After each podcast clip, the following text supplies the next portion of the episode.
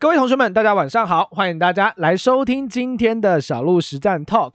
我们今天这一集内容要跟大家来聊的是说，指数目前慢慢反弹到压力的位置了，停利点到底该怎么抓？你该怎么去做？呃，筹码上的减码哦，个股上面的减码，甚至是退场的动作。其实指数从这一波的低点到高点，不知道投资朋友们，不知道同学们有没有这样的感觉？我们在三月八号的低点一六七六四，一路到今天的收盘一七七四零，已经大涨了一千点。哦，其实已经涨喽，哦，其实已经涨了。默默的指数也要去来到呃这个季线的反压，那这个位置短线上的反弹幅度其实也不小了。那你到底该怎么去观察个股的减码或者是退场的机会呢？今天的直播内容会跟你分享，反弹到这个相对的压力缺口位置时，你该怎么去做减码，还有什么样的停利的操作是比较常在做使用，你可以去做参考的。小路就会透过今晚的直播 talk 来一起带你探勘。如果你是第一次来我们直播的新朋友们，哦，当然我看了还蛮多的账号，我有认识到，哦，我有印象的。哦，蛮多老朋友的，那也有一些新朋友哦。你第一次来小鹿的直播的话，你可以直接点击小鹿的这个呃报道同学会的头像，点进去之后呢，去追踪一下小鹿。那小鹿会在我的同学会里面分享产业的知识、产业的想法、个股或者是大盘相关的思路，给大家作为一个参考哦。好，那么我们就开始来分享今天的内容架构。今天我会讲四件事情。OK，如果你听完之后，你对于这个架构你是有兴趣的同学，一定要好好的仔细聆听。第一件事情呢，要跟大家分享的就是大盘的观点回顾。哦，大盘观点回顾，跟大家分享一下最近这个大盘我们是呃怎么去看待的，我们有什么样的想法，还有今日行情的解读。那第二点则是支撑跟压力的判断方式。哦，怎么样的方式去判断哪里是支撑，哪里是压力？我会提供三个非常典型的方法来跟大家做一个分享。第三个则是会分享给大家三个典型的停利操作法则。第四个呢，我们来谈谈资金控管的部分，让你的获利部分的出场，让你的部位有灵活性的调整的空间，进可攻又退可守。这就是我们今天要分享的四件事情。好，那我们先来看第一件事情好了。好，我们先来看哦。哎，首先大家有没有关注到一个消息？哦，虽然昨天晚上美国股市突然尾盘都又起来，尾盘又拉了起来。那为什么？为什么突然拉了起来？因为乌克兰跟俄罗斯又传出来好消息了，对不对？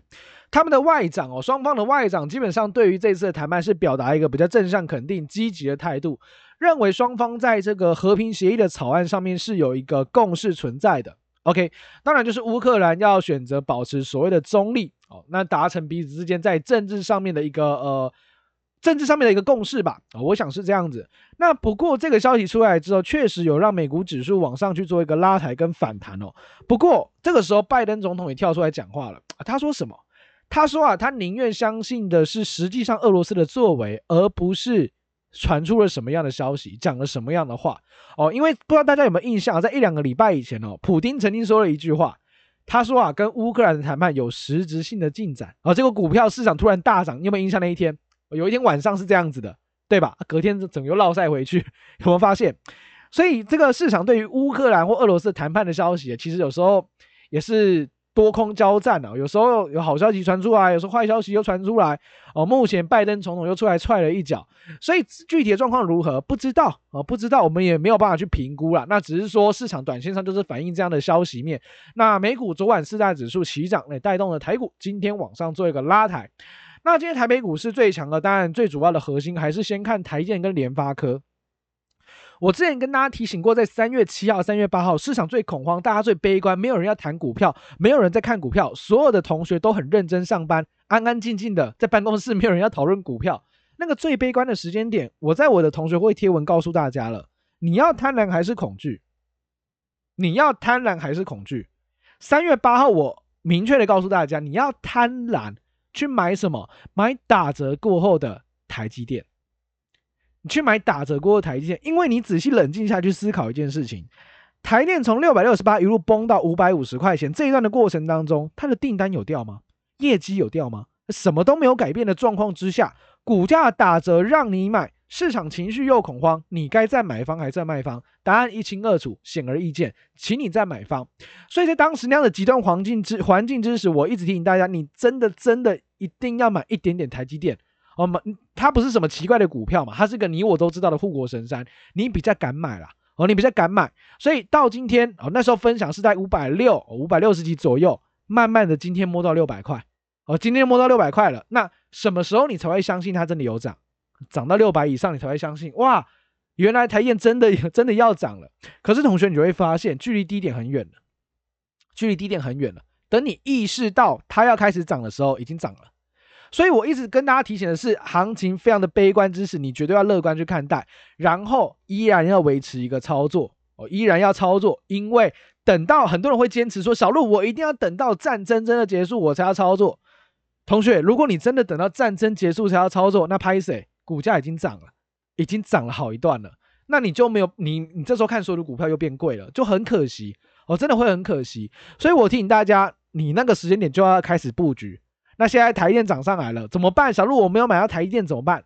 没有关系，你还有一个机会叫联电，哦，联电也是一样，业绩非常非常的好，股价这地方评价也偏低。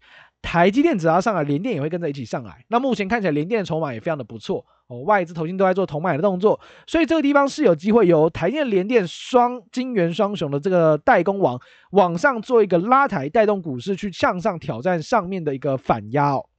那同时我们观察到，其实外资的现货，我们在昨天的呃 talk 里面跟大家讲，外资有没有一点卖不下去的味道？外资大卖，这个价格就是跌不下去啊，指数还涨的，怎么办？打不赢他怎么办？那就加入他啊！哦，那就加入他。所以外资今天由卖转买，直接反手大买了两百二十一亿，而且外资的期货空单剩几口？剩四千九百五十七口。哎，两年来没有看过期货流这么少的空单，那代表什么？他没有要看空啊，他没有要积极的看空。因为如果我要积极看空的话，我一定把期货空单塞满，对不对？他没有啊。他没有要塞，所以代表说他积极看空的意图其实是不够的哦，所以就不用过度的担心它哦。市场的目前的气氛、筹码，慢慢的由外资做一个积极性的回补，空单维持非常少量的部位，有机会从筹码面的部分有积极的翻多的效果出来。OK，所以今天筹码状况其实看起来也不错。那投信最近几天有一次连呃由买转卖，连续卖了三天，可能会有同学开始解读说哇，投信要结账了。结果昨天跟今天投信又把所有的部位买回来。你突然又不这么想了，所以在两天前，我跟大家提醒的是说，投信没有错，连三卖，可是他卖的部位大概只有前面买的部位的百分之三，其实卖真的超少的，所以你不用担心说，哇，那他大卖，他开始往下卖，没有啦，你今天就不会这样想了，好吧？你今天又不会这样想了，所以提醒大家的是，你除了观察它的买进卖出之外，它的那个量也要稍微留意一下，它真的没有卖多少，哦，今天马上补回来，你的疑虑马上就消除。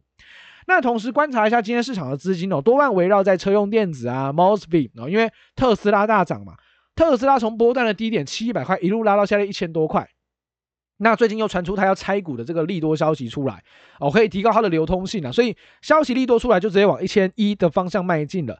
那这也是最近那个电动车往上大涨，带动了台股的车用电子、电动车相关的股票往上去做一个攻击。那资金也轮动到车用电子，另外一块就是这个二级体的部分哦。Mosby 今天表现也不错，二级体的部分也有，也有往上做拉抬。传产股的表现就相对来说比较逊色，尤其是乌俄战争传出好消息之后，在当时非常紧迫的这个油价马上出现明显下滑。然后呢，然后这个呃。原物料的部分，农产的部分，然后贵金属的部分，其实也都出现明显的回档。那最主要反映的，也就是战争情绪的开始消退，开始一些消散，所以导致了这个呃行情往下做一些回档啊。不过你现在去看一下这个呃原油的价格，原油也是一个非常重要的指标哦。昨天原油虽然在这个乌俄战争的这个疑虑慢慢淡掉之后呢，往下重挫，不过其实昨天的石油是收红棒的哦，是收涨的哦。那现在又涨了三个百分点，来到一百零八。显然市场对于这件事情还是多空论战啊，有人看好，有人看不好，有人认为只是呃这个拖兵之计啊，延缓之计哦。这个美国是比较看延缓，他认为没有真的要结束了，所以种种的因素还是会让这些呃原物料价格上下做比较明显的起伏。不过哦，就是因为市场认为说战争的情绪淡化下来了，之前被压抑的最惨的半导体跟电子就出现比较暴力性的反弹。哦，因为跌很深了嘛，所以今天资金才会往电子半导体这部分靠拢过来。哦，这是从今天观察到的盘面的特色了。那今天的第五点，也是我在跟大家讲这个大盘的观点回顾，还有行情解读的最后一点。今天有一个产业哦，又迎来了什么？又迎来了寒冬。什么产业？这个产业叫做记忆体。哎，各位，记忆体又有法人在喊了，哇，这个记忆体这个 Q2 的合约价会往下跌，有没有？Winter is coming，哦，这个记忆体的寒冬又来了。实际上，记忆体的寒冬这件事情呢，我们记得之前有一次这个 Winter is coming 这句话是谁喊的？是大摩喊的，对不对？大摩喊说，哎，记忆体要迎来寒冬了，报价要继续跌了。不过马上又有人跳出来打他一脸，谁？美光。MU 美光。哦，这个是美国的那那档那档个股哦，代号叫 MU 啦，叫美光，它的财测表现得非常非常的好，也就是说，记忆体的龙头厂商，实际上它用成绩单告诉了法人，告诉了市场，它是不错的，而且对未对于未来的展望，尤其是在车用相关的、元宇宙相关的这个记忆体的部分，其实看的还蛮好的，我看的还蛮好的，所以今天马上就大涨三个百分点上去，我又再度往上去做一个攻击。所以实际上你会发现，每一次法人发了一些报告，他不一定是真的真的懂啊，他不一定真的懂这个产业。尤其是你呃去看一下记忆体这个产业，其实像是之前旺宏的这个董座啊吴敏球哦，他就讲过发过一句好语，他说什么？他说你们这些外资啊根本不懂记忆体，真的不懂。如果你们不懂，可以去问他。哦，非常非常的狂傲。那其实你去逛完一圈所有的记忆体的厂商，No Flash 来讲，旺宏、华邦店，其实都对于记忆体 No Flash 问释出还蛮正向积极的态度，乐观看待接下来的景气。所以，我呃有些时候大家在解读这个法人报告的时候，建议大家可以多观望一下，因为实际上他们的用途跟他们的意图不一定是真的要看空，或者是他们只是一些想法，有人这样看，不代表真的是这样子。哦，与其关注这个报告来讲，或许可以多看一下这个。呃，公司派的讲法，我认为会比较好。那同时，在记忆体这个部分，我们的这个 App 选股在三月二十二号，哦，三月二十二号也选出了唯一的一档记忆体的股票。那样股票，大家可能在没有今今天这根 K 棒没有出来之前，大家不会看到它。但实际上，三月二十二就已经触发了。这两个股是谁呢？就是五二八九的宜鼎。宜鼎在三月二十二号，大家可以去看下 K 线了。三月二十二那天，你可能你可能不会找到它吧？你可能不会觉得说这档股票有机会。那今天这根涨了三个 percent 哦，三点七六个 percent 的中长红 K 棒喷出来，你就会注意到它了哦，你就会注意到它了。所以记忆体这个产业，我认为 OK 没有问题。美光已经告诉大家，记忆体这产业看起来是没什么太大疑虑的。那我们的 App 里面又选出了宜鼎，那如果你有兴趣的，当然可以多关注宜鼎这两个股哦。今天就直接创新高喷出去，OK。所以对于法人报告，我都建议不用过度去 care 它，也不用过度去解读它。跟着 SOP 去操作，或跟着你自己的操作方法去 SOP 化去做就可以了。哦，作为对于这种消息面解读，你不用去呃多做太多的刻意上的解读啦。因为我想整个产业的趋势，公司派的人绝对是最了解的哦。所以你与其去参考法人的筹码，参考法人的这些观点哦，不如多关注一下公司派的想法。我觉得这个还比较有价值一些。OK，那这是今天整个大盘的解读。那来谈到第二点，我们今天是不是跟大家讲，哎，这个股价慢慢的往上推到压力位置，指数也是一样，很多的个股也是一样，往上推到压力位置，怎么去判断支撑跟压力？小鹿这里会举三个大家蛮常见的例子，也是大家比较熟悉的啊。第一个，当然你要判断支撑跟压力，一定是要想要去评估说哪个地方容易有人要买，哪个地方容易有人要卖，对吧？这就是判断支撑跟压力的主要的逻辑。那基本上有三个方法，我认为是比较常见的，哦，比较容易去使用的。第一个，当然不可讳言的，还是移动平均线。那我所谓的移动平均线，我认为它会比较适用在于大型股或者是全值股身上，不是小型股哦。小型股的均线，我认为意义性不大，哦，真的意义性不大，因为那个线是主力画出来的。但是大型股、权值股这个线比较难由单一主力画出，所以它的可靠度会比较高。所以如果你想利用均线来判断所谓的支撑压力的话，我会建议你可以多关注一下在大型股、权值股部分使用均线。OK，所以比如说你可以用二十日均线当为一个中期的一个行情，呃，五日均线当做短期的，呃，六十日均线所谓的季线当做长期的支撑跟压力的反压来做观察。那举个例子来说，像台积电，台积电目前的季线在哪里？季线在六百一十五块钱，往上只要弹到六百一十五附近，现在已经摸到六百了，对不对？六百一十五附近都容易有反压出现，所以这个时间点在六一五附近，你当然可以做一些调节的动作，因为它是一个短线上的压力嘛，应该说它是一个中长期的压力位置，所以你可以在那个地方做一些减码，是很合适的。OK，那我们的加权指数也要去测季线啊，季线目前是在一七八九八，差一百多点而已就要碰到季线了。行情来到季线附近，你当然也可以去做减码，因为它也是一个压力的位置所在。OK，这是一个很明显的，或者是大家常用的判断支撑压力的方法啊，这没问题。第二个，我们讲的是什么？讲的叫做累积的成交量。在很多的电脑软体里面哦，有一些可以去设定说，把你的这个价格跟成交量的这个图画成横的水平状哦，水平状的这个累积图。比如说，你可以看到哦，某一档个股它在某一个价格区间成交了多少的张数，占了整个成交量的百分之多少，你就可以明显的看得到盘面的套牢压力在哪个地方。这个东西叫做价量累计图哦，价量累计图。那举个例子来说，台北股市目前在呃一万七千五百点到一万七千七百点附近，这个地方累积的成交量是目前短线上来讲最大量的位置，所以这是一个显著的支撑哦，所以这里的支撑量很大，所以你可以透过这样的方式去观察，哎，这一涨个股这个指数大部分人都在哪里买，或都套在哪个地方，作为支撑跟压力的判断，而这个方法蛮实用的哦，因为它背后的逻辑叫套牢跟买进的支撑量。所以这个方法很适合用在所有的个股上面啊，因为背后你就可以知道现在到底是赚钱的人多还是套牢的人多。利用特定价格累积的成交量判断支撑跟压力的大小，这也是我非常常用的判断支撑压力的手段之一。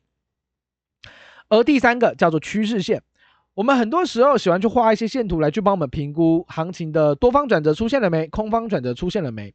所以如果你在找支撑的过程当中，当然可以找到最近的几个低点。连接起来变成一条上升的趋势线，跌破趋势线代表行情的惯性改变，可能会出现往下压的一个状况，或者是你可能画了一条下下降的压力线，行情每次碰到这个地方就会压回来。如果能够有效的突破，它当然就是一个压力突破的转换价。所以你也可以利用这个趋势线的方法呢，来去帮自己画出支撑跟压力的辅助线，协助自己去判断行情或者是你的个股目前它最主要的观察点在哪个地方。这三个方法。非常的好用，也是非常实用，同时也是市场主流使用的方法。我自己则会更加关注在累积成交量这个指标，可以协助我判断支撑跟压力，非常非常的实用。因为站上去或跌破，你心里也有底，套的人变多了，或者是买进的人变多了，那你买起来，它的支撑跟压力的效度就会更高，你会更加的安心安全。OK，这是我们在实战上面累积起来的经验哦，来跟大家做分享。那么找完了支撑跟压力的判断方法之后，我们今天要分享的主轴是：好，小路我知道行情可能已经来到快压力位置了。哦、根据可能根据成交量啊，根据趋势线啊，根据均线，你发现你的个股可能已经要碰到了，那怎么办呢？你当然可以做一些资金上的控管哦，你可以做一些资金上控管。我把这一点移到第四点来讲好了。我们先来分享三个比较经典的停利的讯号跟操作。之前我们有一集的内容是分享三个停损的动作，不知道大家记不记得？我有一集的直播 talk 在教停，在教停损的。那今天我们分享教停利，停利的方法很多种哦。我举三个经典的例子，我也建议大家这样子去操作。第一种是什么？第一种是如果你的股票最近刚突破前高，刚突破前高的状况之下，我会建议你，你可以直接先出一半，把一半的获利先放在口袋当中。另外一半的部位呢，你就要记得把你的停损点移动到你的进场价格，确保你这笔单子稳赚不赔。剩下的部位，你就可以利用月线的方式来去帮你看一个波段的防守。只要没有跌破月线，你就一直抱着它，一直抱着它，直到它跌破为止。这是第一种方法。那这个方法的优势显而易见，突破前高可能会震荡，你先出一半，确保这笔单是赚的。那剩下的一半部位，你再利用月线慢慢去抱，你会很舒服，因为至少这笔单你你赢定了。好，你赢定了，你心理上的压力就不会太大。哦，我想这是一个非常好的停利的操作。第二个则是什么？第二个则是利用观察最近的大量 K 棒的低点，例如行情在上攻的过程当中，你可能已经在车上了，对不对？股价的上涨一定会爆大量，爆大量，尤其是最近一根的爆大量的 K 棒的低点，你特别留意。如果最近那根爆大量 K 棒的低点跌破了，你至少出一半，代表什么？因为跌破那个大量 K 棒的低点，代表现在套牢的人变超多，套牢的人数大幅的增加，那你一定要先减码一半哦。你把你的获利先放一半的口袋，剩下的部位怎么办？一样看月线的防守，我跟着一起抱下去。这样有什么优势？跌破了关键 K 的低点，你先出一半，确保你有一定的保本的获利。剩下的行情，如果它是一个假跌破又往上拉的话，你也不要怕，因为你还有一半的部位。利用这样的方式来应对这种行情的涨跌，绝对是最舒服的哦。这是第二种跟大家分享的这个呃停利的操作。那第三个嘞？第三个则是，如果你的股票它在左边哦，你的行情在右边，对不对？你把眼睛往左边看，技术线图的左边有空方的跳空缺口，也就是往下跳空直接大跌的那个位置哦。你把那个空方缺口的位置标记出来，缺口的位置来到那个位置的时间点的时候，一定要做减码。一样直接出一半，因为那个地方代表它是一个非常强大的空方压力位，因为人家一开盘直接往上开低暴跌下去，来那个位置震荡一定会很剧烈，因为一堆人要解套要开始跑，所以那个位置也是一样进行减码的动作哦，进行减码把获利放口袋，剩下一半怎么办？一样抱着月线往上看。确保你有一定的获利收在口袋，你利用这三个方法去做操作，至少能够确保你有部分的收益，而且你后续因为部位减少了，你心理压力才不会太大。这有助于你后续的持仓。你想继续持有，对不对？你为什么能够有信心持有？因为这笔单你已经赚过了，你已经有获利落袋了，剩下的行情你就会安心安全，你会很客观，而不会太过主观担心，因为你已经做过这档股票，而且是赚钱的，心情会好很多哦。哦，心情真的会好很多，还蛮差蛮多的啦。哦，差蛮多的。OK，好，那这是三个蛮经典的停利操作。最近大家看到行情已经慢慢来到反弹的位置，压力位置，记得先检视一下手中的持股，三件事情的停利可以去做一点调整，然后让自己的部位稍微缩放一下，哦，避免可能行情又要再拉回打第三只脚、第二只脚，你才会有钱可以买剩下的股票、新的股票。OK，这是蛮经典，也是蛮适合大家现在这个时间点检视自己持股的一个方法。那最后一个哦，分享完三件事情之后呢，最后来谈到今天这个呃收尾的主轴叫资金控管。其实呃，小路研究过蛮多国际上的一些内容，尤其是在谈论这个交易的圣杯啊。其实每个人都想要做圣杯，对不对？啊，去找到一个交易自己属于自己的交易圣杯，哦，就是长期能够稳稳的赚钱哦，长期能够赚钱的方法。那你转完一圈之后，其实国际上的学者他有提出个概念哦，实际上。一档股票啊，哦，一档股票，它的好或不好，呃，基本面、各种面向等等相关的因素都没有关系。真正影响你长期能不能赚到钱的因素，其实关键在资金控管。好，小路，什么是资金控管？英文叫做 money management。